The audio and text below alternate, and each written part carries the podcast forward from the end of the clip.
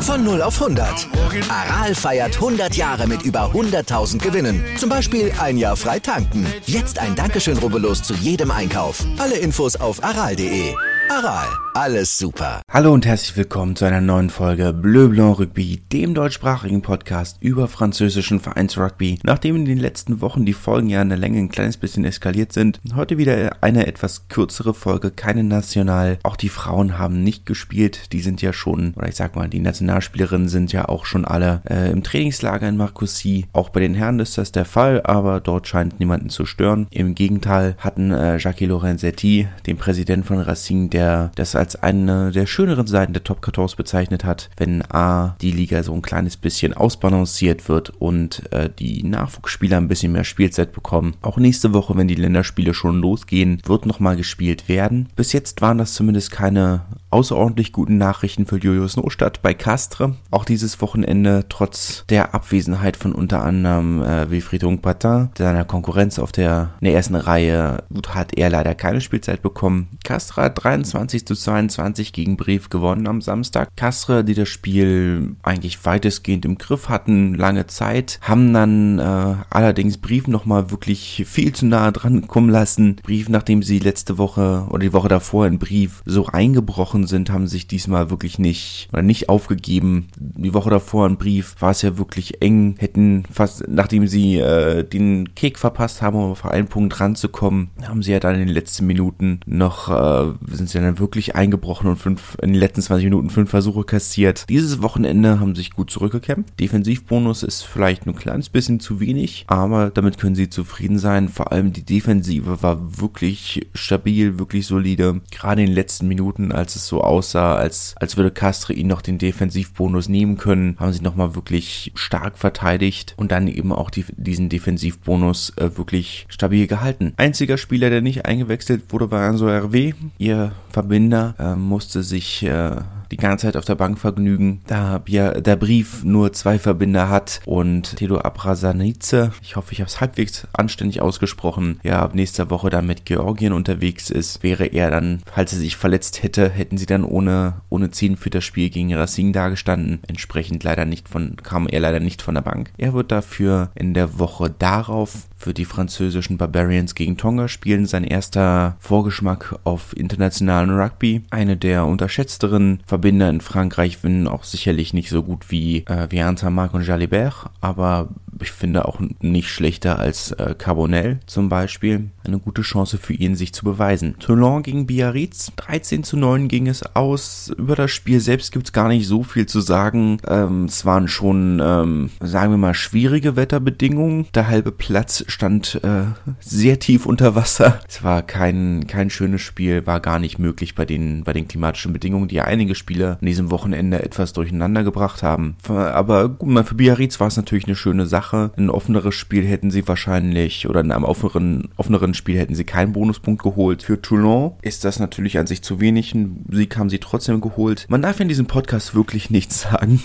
Kaum erzählt man irgendwas, passiert das Gegenteil. Letzte Woche hatte ich ja noch gesagt, dass Colasos Job wahrscheinlich nicht in Gefahr ist, weil es keine, keinen Ersatz für ihn gibt oder weil sie keinen Ersatz gefunden haben. Zwei Stunden nachdem der Podcast online war, wurde er dann entlassen. Habe ich super getimt, kann man echt nicht sagen. Sein Ersatz wurde auch schon vorgestellt letzte Woche Donnerstag. Franck Azema, die letzten zehn Jahre Trainer von Clermont, wird ab nächster Woche übernehmen. Besonders brisant, sein allererstes Spiel wird in Clermont sein. Es ist nicht nur deswegen brisant, weil er sein allererstes Spiel mit einem anderen Verein wieder bei seinem alten Verein ist, sondern auch, weil er noch nicht ganz geklärt ist, wie das jetzt rechtlich eigentlich aussieht. Denn Clermont besteht ja darauf zu sagen, ja, Franck Azema steht technisch gesehen bei uns noch unter Vertrag. Sollte Toulon ihn haben wollen, müssten sie eine Entschädigung zahlen. Franck Azema und seine Anwälte sehen das natürlich anders. Eine Kommission der LNR, des Ligaverbands, ähm, ermittelt aktuell die, die Fakten und wird dann sicherlich entscheiden. Aber es ist natürlich nochmal ein extra bisschen Brisanz für die Partie der, äh, am kommenden Wochenende. Po hat 18 zu 9 gegen Stade Francais gewonnen. Auch eines der Spiele, die sehr von den klimatischen Bedingungen dominiert wurden. Die Serie von, von Stade Francais ist damit natürlich vorerst gerissen. Wichtige Punkte für Po und eine wirklich Weltklasse-Leistung von, äh, von Zach Henry, Der seine wirklich erst, seine erste wirklich herausragende Leistung in der Top 14 zeigt. Po haben aktuell wirklich zwei sehr gute Verbinder. Antoine Astoy, aktuell natürlich äh, im Trainingslager der Nationalmannschaft, beziehungsweise wurde wieder zurückgeschickt, aber er ist definitiv ein Kandidat für die Nationalmannschaft. Kam dann von der Bank, aber Zach Henry hat erst auf der 10 und dann, als äh, Astoy eingewechselt wurde, auf der 15 wirklich gezeigt, was für eine wichtige Verpflichtung er war. Ich war ja ein bisschen skeptisch, muss ich sagen, aber ich glaube, so kann man dann den, den Abgang von Astoy Ende der Saison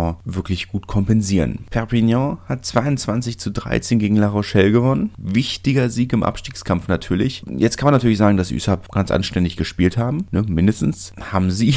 Aber es war natürlich eine sehr katastrophale Leistung von La Rochelle. Fast jedes vierte Tackle, 22% der Tackles wurden verpasst. Fast jedes vierte Tackle hat nicht geklappt. Das ist natürlich so, kannst du kein Spiel gewinnen. Die Gasse, Gedränge, nichts hat funktioniert. So kann man, so kann man natürlich kein Spiel gewinnen. Perpignan haben das souverän runtergespielt. Wichtiger Sieg im Abstiegskampf, vor allem auch für die Moral gegen die immerhin den amtierenden französischen und europäischen Vizemeister, der sicherlich nicht ganz so gut in Form ist, wie man, wie man jetzt von der letzten Saison kennt, aber nichtsdestotrotz. Man ist damit wieder, man ist zwar immer noch Tabellenletzter, aber punktgleich mit äh, Biarritz und nur zwei Punkte hinter Stade Francais und Toulon. Da kann man dann schon mal ganz, äh, ganz zufrieden sein, denke ich. Ah ja, für La Rochelle ist das, war das eine ganz schlechte Partie, nachdem man sich in den letzten Wochen ja wirklich gefangen hat, wirklich gute Leistung gezeigt hat, war das jetzt schon eine etwas ähm, enttäuschende Leistung, sagen wir es mal so. Also das war schon, war schon ganz schlecht. Zumal La Rochelle ja ein paar Spieler an die Nationalmannschaft verloren haben, aber sicherlich nicht so geschwächt sind, wie es viele andere sind, wo nicht geschwächt. Äh, Damien Joly hat herausragend gespielt, ehemalige französische Nationalspieler natürlich und französischer Meister äh, damals mit Perpignan und äh, mit Clermont und natürlich ehemaliger Kapitän der französischen Nationalmannschaft, 18 Tackles. Es war schon keine, keine schlechte Leistung, fast so viele wie La Rochelle, wenn man böse sein möchte. Weltklasse-Leistung von ihm. Man hat ja so in den letzten Jahren so, oder im letzten Jahr so ein bisschen gedacht, hm, dafür, dass er, dass ein Spieler von seinem Status jetzt in der, oder letztes Jahr in der Pro hat er dann nicht mehr ganz so das Niveau gezeigt, das man von ihm gekannt hat. Aber so langsam hat er jetzt wirklich seine Rolle als als Kapitän und Anführer wirklich wieder gut ausgefüllt und diesen, diesen Kampfgeist, den, den, den die katalanische Mannschaft normalerweise ausmacht, wirklich wieder repräsentativ gezeigt. Sagen wir es mal so. Montpellier gegen Lyon, 30 zu 8 ist es ausgegangen. Auch ein Spiel, das sehr von den klimatischen Bedingungen gestört war. Lima Sopoanga mit seinem dritten Spiel, im allerersten Spiel gegen, in seinem ersten Spiel gegen Toulouse, hat er ja vier Minuten gespielt. Dann letzte Woche, beziehungsweise vorletzte Woche, am letzten, vorletzten Spieltag äh, gegen Stade Francais äh, ist er dann von der Bank gekommen und haben eine, eine halbe Stunde gespielt. Dieses Wochenende, oder letztes Wochenende, wie man es formulieren möchte, hat er schon 50 Minuten gespielt. Man möchte ihn langsam eingewöhnen, hat auch gestartet. Äh, ja, das ist ein Lernprozess, das hat man gesehen. Das war kein gutes Spiel von ihm. Besonders im Hinterkopf bleibt natürlich diese absurde Situation, wie er im eigenen Mahlfeld steht, um von der neuen den Clearance-Kick oder den Pass für den Clearance-Kick zu bekommen, ihn nach vorne fallen lässt und Kobus Reinach äh, dann die Situation eiskalt ausnutzt, um, um abzulegen. Das war schon absurd schlecht, nachdem er gegen Stade Francais auch schon zu lang für, für den Kick gebraucht hat und es ist ein, es ist ein Lernprozess. Natürlich, er hat die, er bekommt vom Trainerstab Zeit zu lernen. Pierre Mignoni ist da sehr, hat ihn da sehr in Schutz genommen. Es ist ein Lernprozess. Aber das war schon, ich meine, wir reden hier immerhin von einem Mann, der 13 Mal für die All Blacks gespielt hat. Zwischenzeitlich weitestgehend als der beste Spielmacher in Neuseeland angesehen wurde. Da muss schon, also solche Fehler sollten einem schon nicht passieren. Und es ist ja wirklich nicht der einzige. Also es waren ja in der Partie so einige Sachen, wo man dachte, das war schon nicht doll. Dafür, dass er der, der große Star-Rekrut von Lyon diese Saison war, da müsste mehr kommen. Für Montpellier das erste Mal seit langem zwei Siege in Folge, nachdem sie ja die Woche davor äh, bei Racing das die beste Spiel seit langem gezeigt haben, war das jetzt nochmal eine schöne Bestätigung, dass der Verein es tatsächlich kann, dass die Mannschaft es kann. Man darf auch gespannt sein, wie es weitergeht. André Pollard wird ja Ende der Saison gehen. Man wird, man möchte dafür äh, George Ford verpflichten. Ob dann dieses, das Duo George Ford, Paolo Garbisi äh, tatsächlich funktioniert, keine Ahnung. Die beiden nebeneinander hat bis jetzt für Montpellier ganz gut funktioniert. Zweimal haben sie es probiert, zweimal hat es gut geklappt. Garbisi natürlich aktuell im Lager der, im Trainingslager der italienischen Nationalmannschaft. André Pollard bei bei den Springboks. Aber insgesamt war das schon eine sehr solide Leistung in, in sehr schwierigen Bedingungen. Bordeaux hat 25 zu 9 gegen Clermont gewonnen. Muss man wenig zu sagen. In der 76. Minute hat sich Bordeaux noch den, den Offensivbonus gesichert. Das Spiel hätte aber deutlicher ausgehen können. Ohne Jalibert vor allem. Das war ja mal, ist ja so ein bisschen meine Frage gewesen immer wieder, wie sieht's aus, wenn, wenn er nicht da ist, wenn er verletzt ist, wenn er bei der Nationalmannschaft ist. Sie haben wieder Söteni, äh, Söteni, mein Samoanisch ist immer noch sehr schlecht, auf der 10 gestartet, der eigentlich ein Center ist. Sie haben es letzte Saison schon ein paar Mal gemacht und das sah immer so ein bisschen mittelmäßig aus, muss man sagen. Und in der zweiten Hälfte kam dann Tranduc, der eine wirklich sein erstes gutes Spiel seit was weiß ich wie vielen Jahren gemacht hat. Das sah schon sah sehr anständig aus. Also ich glaube, das, das, das war jetzt das beste Spiel, das er gemacht hat, seit er Montpellier verlassen hat damals. Kann man echt nichts sagen. Das war schon sehr solide. Für Clermont ist es natürlich sehr enttäuschend. Ja, es fehlen ein, zwei Schlüsselspieler, aber es ist jetzt auch nicht so, als hätten sie, als wäre sonst niemand da gewesen aus der Erstbesetzung. Die waren schon, waren schon gut, ähm, gut besetzt. Die war ja letzte Saison auch in der Form, in der, der Richtung, auch in Bordeaux, das, das Viertelfinale, das Barragespiel, das ja auch Bordeaux relativ eindeutig gewonnen hat. Daran hat sich nichts geändert. Clermont ist ja schon in Bordeaux immer mal wieder recht untergegangen. Gab ja dieses eine Spiel vor ein paar Jahren, wo sie sogar 41, 10 oder so verloren haben. Das ist auch ein Stadion, das sie nicht liegt. Ansonsten war das natürlich mit, äh, mit 26.000 oder mit knapp 27.000 Zuschauern das zweitbestbesetzte oder zweitbestbesuchte Spiel des Wochenendes. Racing haben das tatsächlich getoppt. Fast 30.000 Menschen waren da gegen Toulouse am Sonntagabend. Das erste Mal, dass das äh, Stadion für ein Ligaspiel von Racing ausverkauft war. Eine Premiere äh, mit dicker Halloween-Party hinterher. Ich bin ja immer wieder beeindruckt, äh, wie Racing diese, diese Spieltage managen. Das sieht schon sehr gut aus mit ihrer Partytribüne, mit ihrer Studententribüne, was sie da alles machen, wie die Leute dazu bringen, Geld auszugeben und Geld für Alkohol auszugeben. Das sieht schon echt, echt gut aus mit Bierpong, mit, mit allem drum und dran und hinterher immer diese großen Partys auf dem, auf dem Spielfeld. Das sieht schon,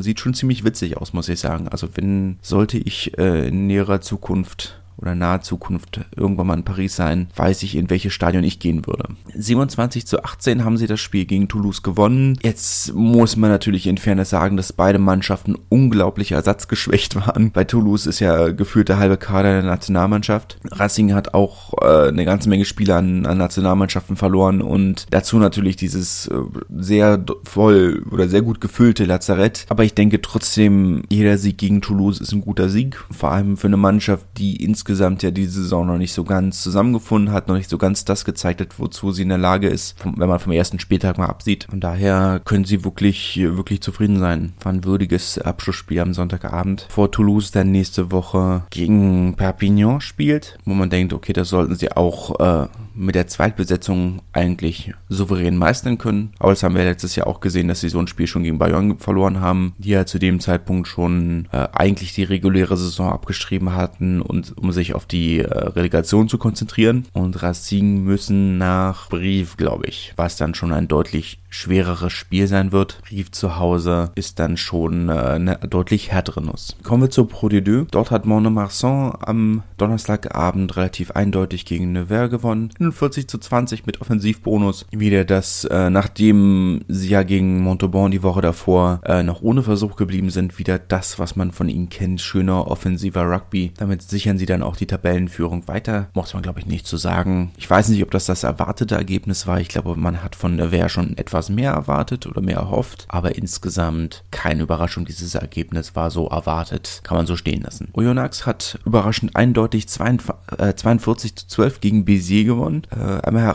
positiv, was heißt positiv, einmal herausstellen möchte ich äh, das 200. 200. Spiel für Oyonnax von Valentin Orzace, der große rumänische Lok von Oyonnax, ähm, möchte ich einerseits, oder möchte ich eigentlich nur hervorstellen, weil ich es witzig finde, dass der Name anscheinend auf rumänisch Bär heißt und ich finde das unglaublich treffend. Für Bézier natürlich vor dem, vor nächster Woche oder vor diesem Wochenende, vor Freitag, das Spiel, auf das man, das, das wir als Fans seit viel zu langer Zeit gewartet haben, das Derby de la gegen Narbonne, ist das natürlich äh, ein, eine kleine Delle im Selbstbewusstsein. Andererseits, Narbonne hat auch, äh, oder Selbstbewusstsein von Narbonne wurde auch ordentlich eingedellt. Trotzdem muss man das als Oyonnax erstmal so souverän runterspielen. Insgesamt ist das Ergebnis nicht überraschend, aber in der Höhe weiß ich nicht, ob ich es erwartet hätte. Offensivbonus, 5 Punkte Sieg. Damit kann Oyonnax zufrieden sein für Bézier, dass sie diesen wirklich guten Saisonstart nicht ewig halten oder würden durchführen können. Aber war auch zu rechnen. Nabonne, wie gesagt, auch ein wenig eingedellt. 9 zu 35 haben sie zu Hause gegen, äh, gegen Bayonne verloren. Also haben sich ein bisschen besser geschlagen als Bézier. An sich nichts Überraschendes. Auch mit der roten Karte für JJ Taulangi. Äh, etwas, etwas selber ins eigene Bein geschossen, aber dass Bayonne dieses Spiel hochgewinnt, war relativ klar. Ich denke, da ist niemand überrascht. Und jetzt ist es wichtig, sich diese Woche aufs Derby zu konzentrieren. Es wird in Bézier gespielt. Da hat Nabonne in den letzten Derbys immer mal wieder gewonnen. Hoffen wir oder hoffe ich, dass das sich das jetzt auch dieses Jahr wiederholt. Wenn es das, wenn die Spiele gegen BC die letzten beiden Spiele sind, die sie dieses Jahr gewinnen, dann bin ich als Fan zufrieden. Aber man, wie man, wie man in Frankreich so schön sagt, Un Derby se joue pas, ça se gagne. Ein Derby wird nicht gespielt, sondern gewonnen. Wanten hat 20 zu 13 gegen Bourg-en-Bresse gespielt, äh, gewonnen und gespielt natürlich auch. Äh, einziger, der einzige deutsche Nationalspieler, der an diesem Wochenende in Frankreich äh, in Aktion war, Chris Hilsenbeck, wurde in der 55. Minute ausgewechselt, hat vorher 10 Punkte beigesteuert. Nicht der souveränste Sieg, aber Sieg. Ich glaube, damit kann man dann, kann man das dann abhaken. Äh, Bourg-en-Bresse ohne Punkt, ohne Defensivbonus. Für sie enttäuschend. Insgesamt ähm, keine Überraschung. Wann hat damit die Abstiegsränge verlassen, sind auf Platz 13 vorgerückt. Da muss noch ein bisschen mehr kommen, weil wirklich überzeugend war das jetzt noch nicht. Uriak hat auf der anderen Seite überzeugt, 20 zu 12 gegen Provence. Jetzt kommt natürlich so langsam der Zeitpunkt, wo sie allein klimatisch schon bei Heimspielen einen deutlich größeren Vorteil haben. Aber insgesamt ist es natürlich ähm, von Uriaks Seite genau das, was man von ihnen kennt. Solide Defensive, eklig im Angriff, viele Kicks. Provence Provence enttäuscht weiter, muss man sagen. Äh, ja, ich, klar, man, man hat mit der Übergangssaison gerechnet, aber das ist schon sehr schwach, muss ich sagen. Also schon sehr wenig hat man schon deutlich mehr erwartet. Sie haben jetzt einen, auch einen Joker verpflichtet nach der ewig langen Sperre oder nicht ansatzweise lang genugen Sperre für Ludovic Radoslavjevic. Wir erinnern uns wegen seiner rassistischen Ausfälle auf dem Platz ist er ja bis zum letzten Spieltag der regulären Saison gesperrt. Dafür hat man Michael Ruru verpflichtet, ehemaliger Siebennationalspieler von Neuseeland, wird dort also auf der neuen die Verstärkung sein. Carcassonne hat 15 zu 11 gegen Agen gewonnen. Agen tatsächlich mit dem einzigen Versuch des Abends keine gute Leistung von beiden Mannschaften. Carcassonne hat wirklich, ähm, ja, nicht, nicht souverän gespielt, aber gewonnen, nachdem Agen ja nur endlich den ersten Sieg geholt haben. Also sind, war das, wäre vielleicht auch zu viel erwartet gewesen, jetzt zu sagen, okay, der Knoten ist geplatzt und äh, jetzt wird nur noch gewonnen. Natürlich nicht. Aber das, das war schon ein Spiel, das man insgesamt schon etwas vergessen kann. Montauban hat 37 zu 22 gegen Rouen Rouen gewonnen mit Offensivbonus. An sich äh, das erwartete Ergebnis. Mit Offensivbonus, darüber werden sie sehr zufrieden sein. Muss man wenig zu sagen, glaube ich. Das war so erwartet. Äh, Rouen haben zwar Rouen haben zwar diese Saison durchaus überzeugt, aber natürlich äh, mit einem Aufstiegskandidaten wie Montauban kann man in den seltensten Fällen oder können sie in den seltensten Fällen dann, dann mithalten. Aufstiegskandidat sind Montauban Aufstiegskandidat, Playoff-Kandidat. Grenoble haben 15 zu 22 gegen Colomiers verloren zu Hause. Überraschend in vielerlei Hinsicht. Ähm, zum einen, weil ich Colomiers immer, ich glaube, ich, ich tue Colomiers wirklich unrecht, weil sie die Saison natürlich sehr gut spielen, aber irgendwo ist jeder Sieg von ihnen oder jeder Auswärts Auswärtssieg von ihnen immer noch überraschend. Auf der anderen Seite ist es überraschend, weil Grenoble dieses Spiel wirklich dominiert hat haben. Ich meine, Colomiers hat in der ersten Halbzeit 19-0 geführt, ohne einmal in der 22 von Grenoble gewesen zu sein. Der Versuch, den sie gelegt haben in der zweiten Halbzeit, war auch ein Versuch aus dem Konter, aus der ersten Hand. Kein Phasenspiel. Ende der ersten Halbzeit waren sie zu 13 gegen 15. Dass Grenoble dieses Spiel nicht gewonnen hat, war schon ja, peinlich fast. Also natürlich sind Colomiers eine gute Mannschaft. Ich mag ja dieses Konzept von unverdienten Siegen nicht, weil ich denke, wenn du gewinnst, hast es dir üblicherweise auch in welcher Form auch immer verdient. Aber wenn man das so formulieren möchte, wäre das eine dieser Sieg, wo man sagt, okay, das war jetzt echt unverdient. Das ist ein Spiel, das Grenoble verloren, nicht Colomiers gewonnen hat. Sie haben die Chancen genutzt, die ihnen gegeben wurden. Bitter für Grenoble. Bitter. Hab ich letzte Woche vergessen zu erwähnen. In Grenoble gab es eine kleine Premiere. Timothy Nagusa, der erste Rugby-Spieler, der seinen Vaterschaftsurlaub nimmt. Zwar nur einen Monat, aber trotzdem. War ja eine recht kontroverse Angelegenheit. Wird auch immer noch heiß diskutiert. Wie gesagt, der allererste Rugby-Spieler, der das in der Form überhaupt wahrnimmt, seinen, seinen rechtlich äh, zugesicherten Vaterschaftsurlaub. Ein Fauxpas, wie viele sagen, finde ich überhaupt nicht. Ich finde das eigentlich sehr lobenswert. Aber naja, hatte ich letzte letzte Woche vergessen zu erwähnen, wollte ich jetzt mal dazu erwähnt haben. Ansonsten war es das schon von meiner Seite für diese Woche. Wie gesagt, waren ja nur Top 14 Pro de Deux, die dieses Wochenende gespielt haben. Ähm, lasst mir auch gerne einen Kommentar oder eine Info da, ob ich äh, die Nationalmannschaft oder die Spiele der Nationalmannschaft kenne. Die Französinnen spielen ja auch gegen, spielen sie diese Woche? Ich glaube, die spielen dieses Wochenende gegen Südafrika in Wann. Äh, ob ich die beiden Spiele mit erwähnen soll oder ob ich, ob ich mit denen mit über die beiden Spiele reden soll. Das ist eigentlich nicht so, oder ich sag mal normalerweise nicht mein Thema. Ähm, lasst mir gerne in den Kommentaren da, ob ich das sehr interessiert. Dann würde ich das nämlich mit reinnehmen. Ansonsten denke ich, da gibt es da äh, andere Kanäle, die das äh, deutlich kompetenter machen als ich. Und dann kann ich mich auf die Vereine konzentrieren, die sonst, oder über auf den Vereinsrugby konzentrieren, der in der Form ja sonst nicht ganz so die breite mediale Öffentlichkeit findet in Deutschland, selbst für Rugby-Verhältnisse. Aber bis dahin wünsche ich eine schöne Woche, lasst euch vom Regen nicht deprimieren und wir hören uns nächste Woche wieder. Bis dahin, tschüss.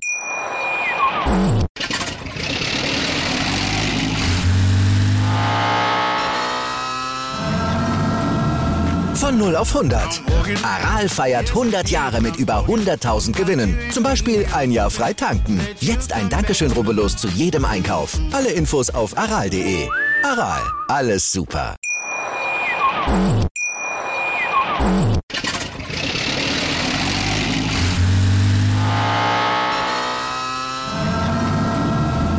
Von 0 auf 100. Aral feiert 100 Jahre mit über 100.000 Gewinnen. Zum Beispiel ein Jahr frei tanken. Jetzt ein Dankeschön, rubbellos zu jedem Einkauf. Alle Infos auf aral.de. Aral, alles super. Wie viele Kaffees waren es heute schon? Kaffee spielt im Leben vieler eine sehr große Rolle. Und das nicht nur zu Hause oder im Café, sondern auch am Arbeitsplatz. Dafür gibt es Lavazza Professional. Kaffee am Arbeitsplatz, der genauso lecker schmeckt wie in eurem Lieblingscafé. Die perfekte Kaffeelösung für jede Art von Unternehmen. Klein, mittel, groß. Ihr habt auf jeden Fall einen Kaffee, der schmeckt. Die richtige Motivation für eure Arbeitstage. Alle Infos zu Lavazza Professional findet ihr auf lavazzapro.de mit allen Kaffeelösungen für euer Büro. Ich habe mich natürlich schockverliebt, weil die war wirklich ganz, ganz klein. So begann die Mensch-Hund-Beziehung zwischen Christina und Tierschutzhund Frieda. Und wie es danach, nach dem ersten Moment der Verliebtheit, so weiterging und welche Klippen es danach zu umschiffen galt, das hört ihr in der neuen Ausgabe von Iswas Dog, dem Podcast für harmonische Mensch-Hund-Beziehungen. Ist was, Dog? Mit Malte Asmus. Überall, wo es Podcasts gibt.